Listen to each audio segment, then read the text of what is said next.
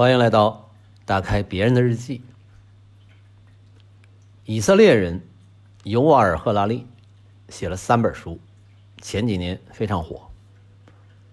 在《未来简史》里，他说：“根据数据主义，贝多芬的第五交响曲、股市泡沫，或者是流感病毒，不过是数据流的三种不同模式。既然都是数据。”就可以使用同样的基本概念和工具来分析。这样呢，音乐学家、经济学家、细胞生物学家，他们也能相互理解和沟通。虽然咱也不知道这到底有什么好处啊，不过既然说能够增进理解和沟通，那应该是能够促进和谐社会啊，必会是一桩好事。时隔两年，又有机会来到伟大祖国南方那座多山的城市。这座城市挨着海边，雨水丰沛，吹着干净的风，到处都是崭新而且高耸入云。时近圣诞，出来的时候呢，北京下大雪。到这儿了，头几天。那还是满地阳光葱绿，一大早啊晒着太阳去出差的那个公司，注意到呢，街上有人穿着短袖短裤在那跑步。等红绿灯的时候呢，这位跑者迎面跑过来，那也停在路口这里，是一位不是很年轻的青年。双方一对视啊，吃惊的发现，竟然是一位失散多年。已经茁壮成长起来的当年的小同志，以此为契机，又遇到了另外两位故人，至少都已经十多年没见了。这座南方的城市真是充满神奇的偶遇，让人觉得快乐。太久没出差了啊，还有点不太适应。回到大北京，大雪已过。预报说呢，最低温度有零下十五度，南北两边温差整整三十度，那不知道得多冷啊！下飞机之前呢，做了全方位的心理建设，衣服啊、裤子也都准备好了，一旦情况不对啊，立马套上。结果呢，直到打到出租车啊，这个体感温度都还合适，主要呢是没有冷风，就并不觉得太冷。不过呢，透过车窗啊，是可以看见。路边的那些树林里啊，实实在在呢是有积雪，看到外面呢是真的很冷。近些年来啊，这个积雪好像还真不多见，啊，更多的是呢雪一落地啊就化没影了。这个车啊上了高速，走了一阵子之后呢，我怎么觉得有点冻脚？打量了一下这个车，是一辆电动出租车。这么冷的天。啊，他没开暖气，又仔细看了一下啊，发现这个司机小哥双腿上面盖着一件薄羽绒服，身上呢也穿了一件，整个一个防寒装啊。司机一边开车，一边鼻子还吸溜吸溜的，动动不动还拿出纸巾来擤鼻涕啊，怕不是感冒了。这个电车呢，它不像烧油的车。油车呢，暖气很简单，把发动机这个热量啊引进车里就行了。这个电车呢，你如果开暖气，相当于开一个制暖的空调啊。北方这种天气，耗电不说，估计效果也好不了。这点电啊，还是要用到多跑一些活上，是吧？司机哪舍得开暖气呀？他就那么坚持忍耐啊，那看在眼里呢。搞得我哪还好意思让人家开暖气？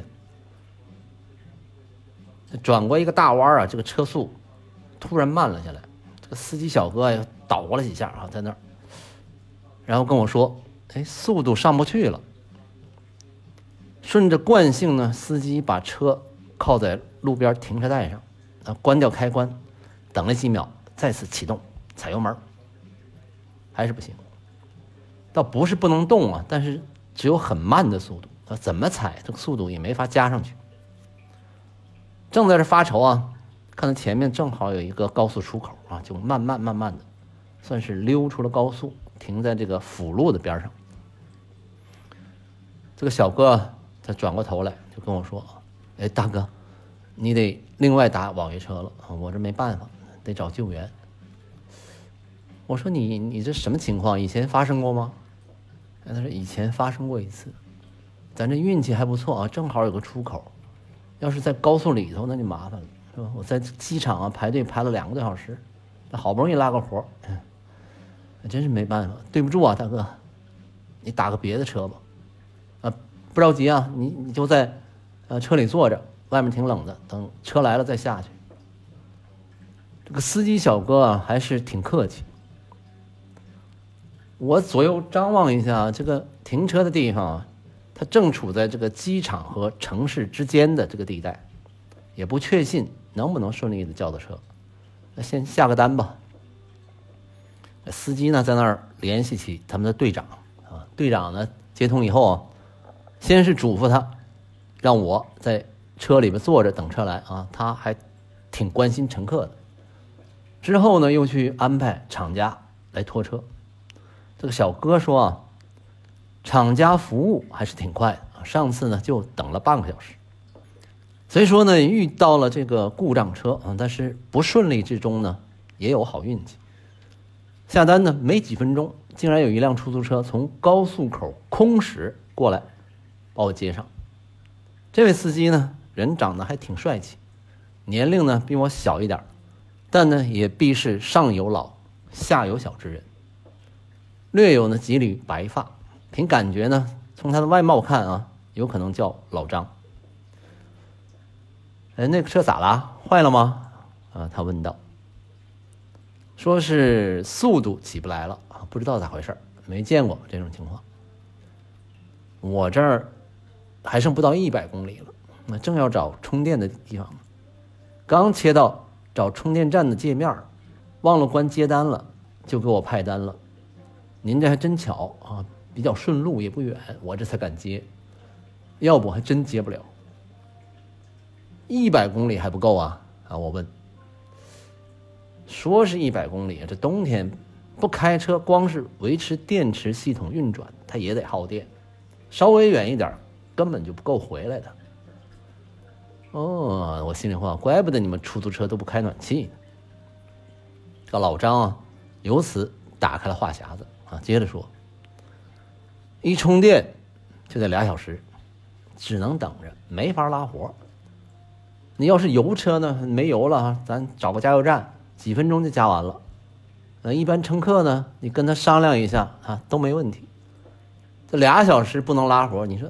这让我咋干？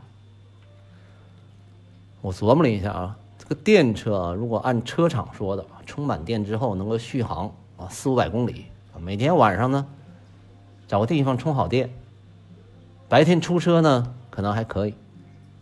但是呢，如果晚上没找到地方充电啊，或者是续航没那么长，临时去找地方充电啊，一充俩小时不能拉活。单就这一点啊，那跟油车。那真是没法比。你毕竟出租车，它得跑起来才能挣到钱，是吧？哪能等着？他又说啊，现在呢还都得走平台啊，你不走平台呢，你也拉不到活活也不好拉。这平台呢，它不给我们这个正规出租车分什么好活好活都分给那些分成高的网约车。我呢也不知道啥叫好活可能是那些距离远、路又不堵、来回呢又容易连续接单的活，有可能咱不懂。比如返程的时候，你不用空车回来啊。他接着说，搞不好这个平台还要扣分儿。原来呢，这没有平台的时候啊，我呢还是明星司机，服务好。现在呢，各种打分儿，打分高的啊，好活呢就推给你多。打分低的呢，这好活更少。这平台啊，扣分厉害，挣分很难。扣分的时候啊，一下扣几分；得分的时候呢，一次就给你加零点几分。哎，现在年纪大了，跟他们也卷不动，明年不想干了。说到这个平台扣分啊，那就是一番控诉啊，说着说着，情绪变得有些义愤填膺。说起来啊，人们现在对各种好评、差评啊什么的，已经是司空见惯。这个所谓这个算法呢，已经在各种平台上随处可见。回想起来呢，大数据技术真正被应用啊，其实它也没多久，是吧？一开始的时候呢，人们呢是抱着这个热忱的希望，认为大数据算法啊能够给人们带来帮助啊，解决问题。二零一三年呢，舍恩伯格跟库克耶在《大数据时代》这本书里。他举例说呢，零九年美国出现了一种新的流感病毒，这种甲型什么 H1N1 结合了什么禽流感啊、猪流感的病毒的特点，在短短几周内迅速传播，全球的公共卫生机构都担心会有一场致命的流行病来袭，也没有研究出对抗这种新型病毒的疫苗。这个公共卫生专家呢，能做的只是减缓它的传播速度，但是要做到这一点呢，他们就必须先知道这种流感会在哪里出现。谷歌公司呢，开发了一个小系统，啊，去关注特定搜索词的使用频率，比如啊，查感冒啊，或者是感冒药啊，什么时候呢？搜索的，从哪儿搜索的？这些搜索的特征呢？跟流感在时间和空间的传播上有什么关系？他们呢对前两年美国疾控中心记录的实际的流感病例进行研究，找出来四十五条检索词，把这些呢用于一个特定的数学模型啊，也就是算法来预测流感传播趋势。结果呢跟这个疾控中心的数据。相关度达到了百分之九十七，而且得到这些的判断呢是非常的及时，不会像那个疾控中心一样，要在流感爆发一两周之后才能做到。这个搜索引擎啊，成了一个更有效、更及时的指标。哎，它也不需要分发口腔试纸啊，联系大夫，建立什么大数据啊，它就是用搜索来预测。那史恩伯格他们呢，就就此推断大数据。将会给社会提供一种新的能力，以一种前所未有的方式，通过海量的数据进行分析，就能获得巨大价值的产品和服务，或者是深刻的洞见。基于这样的技术理念和数据的储备，下一次流感来袭的时候，世界将会拥有一种更好的预测工具，公共卫生机构能够获得非常有价值的数据信息，来。预防流感的传播，所以我们看啊，在二零一三年啊，也就是十年前，那个时候的专家预测，数据科学会给人们的生活带来更多的好处，更多的便利，或是降低风险，也可能获得巨大价值的产品和服务。无论怎么样吧，感觉一定都是正能量输出，给人类。带来好处。真正发生标志性的事件是，AlphaGo 打败人类棋手啊，那是二零一六年的事儿，是吧？距今呢不过八年。那之后呢，数据技术大量的被应用于销售，呃，出现在电商平台上，更多呢是为了能多卖一些商品的目的。那这也还算是辅助人们生活，是吧？发展到现在呢，算法已经变得比你自己还了解你自己。早期啊，电商平台都是在 PC 上，啊，那时候呢，你想要购物，随便呢打开一个电商的网页，不用你登录，更不用扫码，你可以先去搜索商品，好，等搜到了自己想要的东西之后呢，点一下，哎，放进一个临时的购物车里。这时候呢，还是不用登录，啊，你还可以继续搜索别的。直到这个东西都找齐了，你就可以打开这个临时的购物车，里面呢会有刚才搜到的那些商品。这时候呢，你再来确定真正想买的东西，然后呢去结账。只有到了掏钱结账的这个环节，才会提示啊，请你登录。总体上呢，很像线下自己逛超市的感觉。现在呢，打开 PC 版的电商网页，你只能看到各种打广告的商品啊，这些链接呢，你是可以点开的。除了这些，你假如想要搜一个什么东西啊，那就立刻要求你登录，不登录你别想搜。手机的 APP 那更是这样了，还不要说搜索了，打开 APP 的第一件事儿就是让你注册和登录，你不登录就不能用，人家比你硬气，而且呢，只要登录一次，永远不会退出，从此之后你只要不把 APP 删了啊，永远那么登录着。他为啥非得这么折腾呢？说到底呢，就是为了拿到。用户的行为数据，不仅呢想知道你买了什么，还想知道你搜索过什么，对哪些商品感兴趣，收集用户的搜索记录，还有呢，你的购物车里放的都是什么？把所有有类似搜索记录和购物车清单用户的数据再汇聚到一起，再加上呢那些用户最终都买了什么，啊，配上那些神奇的算法。他就能知道，您想买的东西到底是什么，啊，甚至比你自己都清楚。根据这种分析，推给你更多类似的商品，啊，比如你买了个手机壳，啊马上推给你几台手机，加上充电器，卖给你更多的东西，赚更多的钱。一旦触及到钱，啊，加上大数据和算法的出现。电商对待客户远没有以前那么客气了啊，起码国内的电商就是这样的。国外呢，有些电商网站还是挺大的电商平台啊，到现在为止，即便在结账的时候也不用登录，只是显示一个信用卡的付费界面啊。不知道他们是纯粹技术不行，还是尊重隐私？除了这些凤毛麟角的存在啊，其他大部分电商好像。根本也没有尊重或者不尊重客户隐私的概念啊，基本是无视。这东西啊，一开始就不是很重要。他们也有隐私条款啊，让你点，你也不知道里面写的都是啥，反正呢，不点你就别用。让你点的意思就是说，拿你的数据是你同意的啊。法律应该说是已经有了，但是呢，好像没听说过哪个互联网巨头公司因为收集和滥用用户的数据受到了处罚。这些互联网电商啊，对数据太饥渴了啊！即使知道保护隐私的规定，还是要想尽一切办法给你绕开。为了数据，不仅不能尊重和保护隐私，还得通过技术手段来获得更多的数据。啊，刚才说了，让客户呢必须先登录啊，记录搜索的痕迹，就像在超市里。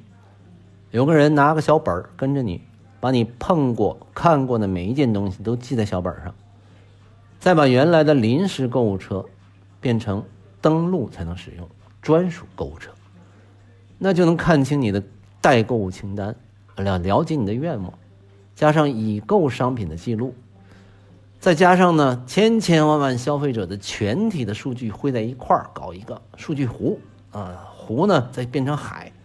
再加上一些算法呀、模型啊，所有这些数据训练训，再把你也放在这个模型里面转一转啊，这个过程呢就有点像涮火锅啊，肉涮的越多，这个汤越浓郁啊。你也是数据，那也是羊肉片儿，下到这个火锅里，七上八下涮了又涮，加再加到算法模型这个小料里面一蘸，一番操作下来，变得香气扑鼻、Q 弹可口，那感觉呢，怎么？能不让人垂涎欲滴呢？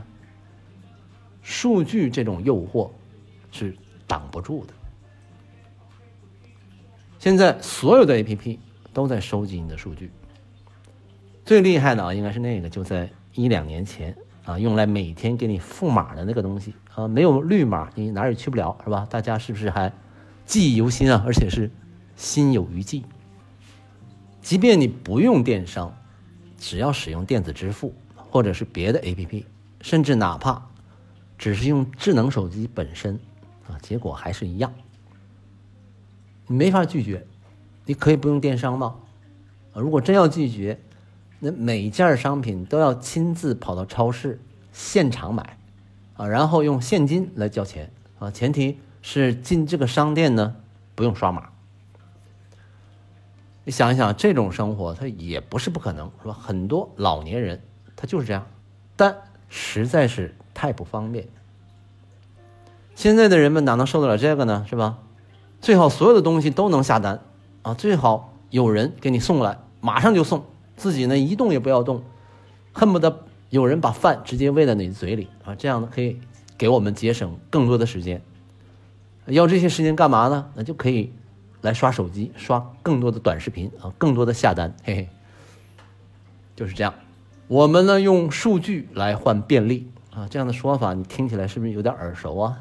有点像用市场换技术，唯一能做的呢，可能就是尽量少安装一些没用的 APP 啊，能不注册就不注册，能不授权就不授权，作为一点点的抵抗。不过话说啊，之前在广州的时候啊，发现那边呢有很多出租司机，根本就不用打车软件啊，就在街上扫活啊，跟那个大北京还真是不太一样。这边呢，你不用 APP，你很难打到车。不过呢，他也有这样的人啊，他就喜欢融入各种群体，然后喜欢各种 A P P 扫各种码，他们不觉得这有什么啊？为了领一包纸巾，也可以去扫个码，输入自己的手机号甚至身份证号。他们不做什么徒劳无功的防守，过着幸福的生活。人家心里话了，你你瞎折腾啥呀？你的数据在外面早就被不知道转手多少遍了，是吧？你还能咋的呀？是吧？想到这个呢，也就心安了，是吧？爱啥啥吧。不管怎样，那些数据呢，每天就这样被获取、搅拌、使用。唯一让人没法理解的是啊，就这么多人下单购物，互联网公司已经抓到了不知道多少数据。他每次呢，我打开某 APP 的时候，推给我的那堆商品，从头到尾啊，总是无一例外。能够成功的做到没有一件是我想买的，哎真不知道他们是怎么搞的，实现这种无一命中，还真是令人佩服，是吧？你说你个要那么多数据，你有什么用啊？是到了人家火爆出圈的 Chat GPT 啊，这个划时代的人工智能，还是别人发明的？二零一三年呢，好莱坞女星安吉丽娜·朱莉。根据基因测试的结果，进行了乳腺切除手术。朱莉也希望其他女性呢能够进行基因测试，如果发现自己有罹患癌症的风险，就可以采取有效的预防措施。朱莉呢宁愿牺牲个人的隐私和自主权，追求健康。像这种。追求健康的愿望，很可能让我们大多数人都愿意突破保护个人隐私的阻碍，允许国家机构或者是跨国公司进入我们的身体的最深处。二零一七年啊，赫拉利在《未来简史》里说：“科技已经让算法有能力比你更了解你自己。一旦如此。”人类不会再认为自己是自主的个体，不再依据自己的期望度日，而会习惯于算法网络实时监测和指挥。算法甚至不需要能够完全了解你，而且绝对不出错，它只要比你自己更了解你，犯的错更少就够了。到了这个程度，合理的做法就是把越来越多的选择和人生大事，都交给算法来为你决定。算法对你的了解啊，超过你自己，也因此呢，会为你做出大部分的重要决定。而且呢，你还会觉得，啊，这太好了。很有可能你在未来也要像朱莉一样，对自己的健康做出重大的决策，经过基因测试、血液测试，什么功能什么玩意儿。算法呢，能够根据巨大的统计数据来分析结果，你也会接受算法的建议。你会想，这这也不是世界末日啊，算法并没有呃占领或奴役人类，然后反而是来帮忙，为我们做出各种明智的选择啊。到那时候不听算法的，那才是不明智的决定。如果算法真的比你还了解自己，从那一刻开始，人呢就不需要为自己做主，不需要自己做决定。数据对人们的影响是越来越大，更重要的是呢，数据应用的方向从人们开始所期待的获得数据的帮助，也会迅速的转变，而且呢越来越明显。数据的目标会从帮助人类，转而指向人工，指向效率。二零二三年呀，有一位叫。胡安烟的老胡写了一本书，叫《我在北京送快递》，啊，那也是一本快递小哥的血泪史，各种的评比啊、排名啊、投诉啊、考核。说呢，他在 S 公司的时候当快递员，早晨六点就要上班，晚上如果开会的话呢，要开到十一点，也是各种卷。这家公司啊，号称快递业的海底捞。主管开会的时候，就经常要求快递小哥派件时要向客户提出帮忙把垃圾带走。每次送出快件后，要请客户帮他们打五星好评。站点呢，还专门做了统计表，贴在墙上，每天更新快递员得到的好评数。排名靠后的会在开会的时候被揪出来。这真是把他整的挺苦，每天呢都很焦虑。一方面呢很怕自己会排在后面，另一方面面对客户的时候呢又开不了口啊，他还是个社恐。那咋办呢？他每天下班之后啊，就用手机给当天服务过的客户发短信，啊，请他们给打个好评，专门挑那些啊特别客气热情的客户。同时呢，把老年人排除在外，因为老年人就是想帮他打分他也不懂在手机里的操作。对一个社恐来说，发短信要比面对面的口头表达容易多了。不过呢，也有客户啊，经常当面夸他，连带着呢夸 S 公司服务就是好啊，和那些什么通不一样。这呢，每每让他感到尴尬。实际上呢。他自己向来是挺羡慕那些什么通，啊，他们送快递呢就是送快递，不用早晚开会，更没有丢垃圾、打好评之类的事儿，啊，也不会动不动就被投诉。每天早上他们卸好货，心里呢都急着装车去送货。那出发之前呢，主管呢先要训话，训话的时候啊，表情很威严，嗯，语气很严肃。说的内容呢，每天就是重复啊，诸如所有我说的，你们都要做到啊，你们想干就好好干啊，不想干就滚蛋。不是你有多了不起啊，是 S 公司这个平台给你的机会，以及诸如此类含义相近的话。总之呢，是要快递员们明白，因为公司成功，所以功劳归公司，他们呢只是零部件，随时都可以被替换。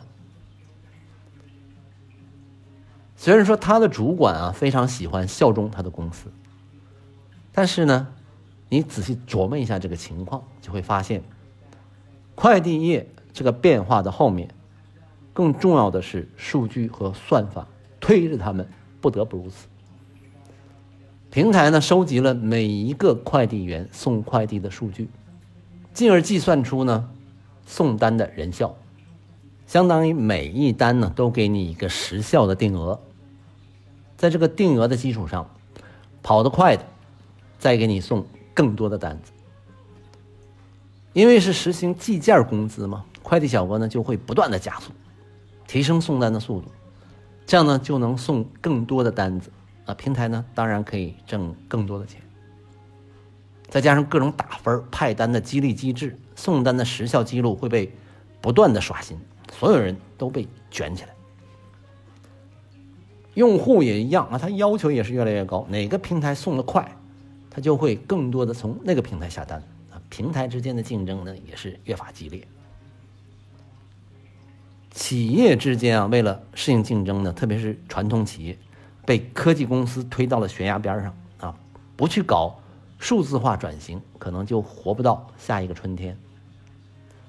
由于数据呢不断的被细化，啊，连你每天花几分钟吃饭、上厕所都知道，啊，顺便一说啊，这就是所谓的数据颗粒度啊，那些大厂的名词儿。算法呢也就越来越深化，这个竞争的方式从原来两个公司之间整体性的竞争，深化成每一个快递员、每一个作业单体，甚至是每一个订单的竞争，效率不断的推向极限。这种卷啊，它不是所谓的内卷，它就是被数据推动的单纯的卷。根本停不下来，甚至可以说这是数据的本能。赫拉利说：“过去的人文主义呼吁要听从自己内心的声音，而现在数据主义则呼吁要听从算法的意见。善良的人们呢，一直以为技术能替代纯体力工作，人类呢可以转向那些需要认知技能的工作。”啊，或者去搞一搞琴棋书画呀，甚至是风花雪月。朴实的人们还一心期待着数据算法会给人类带来更多的方便、更大的福祉，带来更多的人文关怀。啊，比如说科技可以帮助出租司机轻松的开车、愉快的挣钱。然而，并没有，一切好像已经发生了变化。刚才说到的那些出租车公司、电商、快递公司的情况，看上去呢，只是资本在压榨，但是在他们背后，都能看见数据的影子。数据不但没有增加人类的价值，相反，是在不断的把人类推向无价值和无意义，离人文主义越来越远。人们的日子不是应该过得更好了吗？是不是？怎么反而更累了呢？数据主义说到底就是数据主导，数据来当家做主。结果是数据凌驾于人类，人类呢为数据服务，并不是人类拥有数据，数据为人类服务。看上去好像是人们是数据的主人，实则正好相反。二零二三年，标志性的 ChatGPT 出现，已经证明，算法在记忆、分析、辨识各种模式的能力上已经超过人类。数据不断控制这个世界。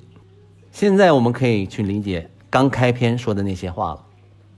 数据最终会跨越一切鸿沟，不论是音乐、经济学还是细胞生物学，无论你是快递还是出租车。都将被数据贯通，啊，每一个人卷成被数据操控的工具人，展开对人类的异化。赫拉利认为，在这个过程中，人类将会分化。有些人呢，他仍然是不可或缺，算法系统也很难了解，而且呢，会形成一个人数极少的特权精英阶层，由升级以后的人类组成。啊，这些是超人类。他们呢将会拥有前所未有的能力及创造力，让他们能够做出许多世上最重要的决定。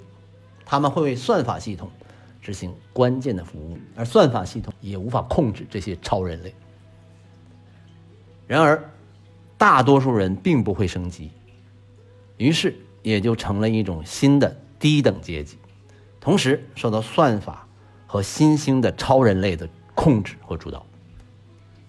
人类和超人类之间的关系呢，就像现在的家畜和人类。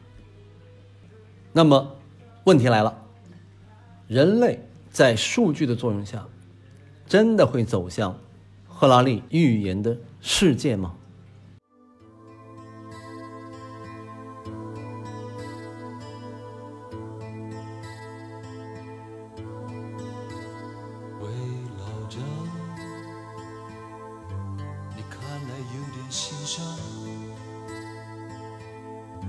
心情不好还是工作太忙别说你什么都不想。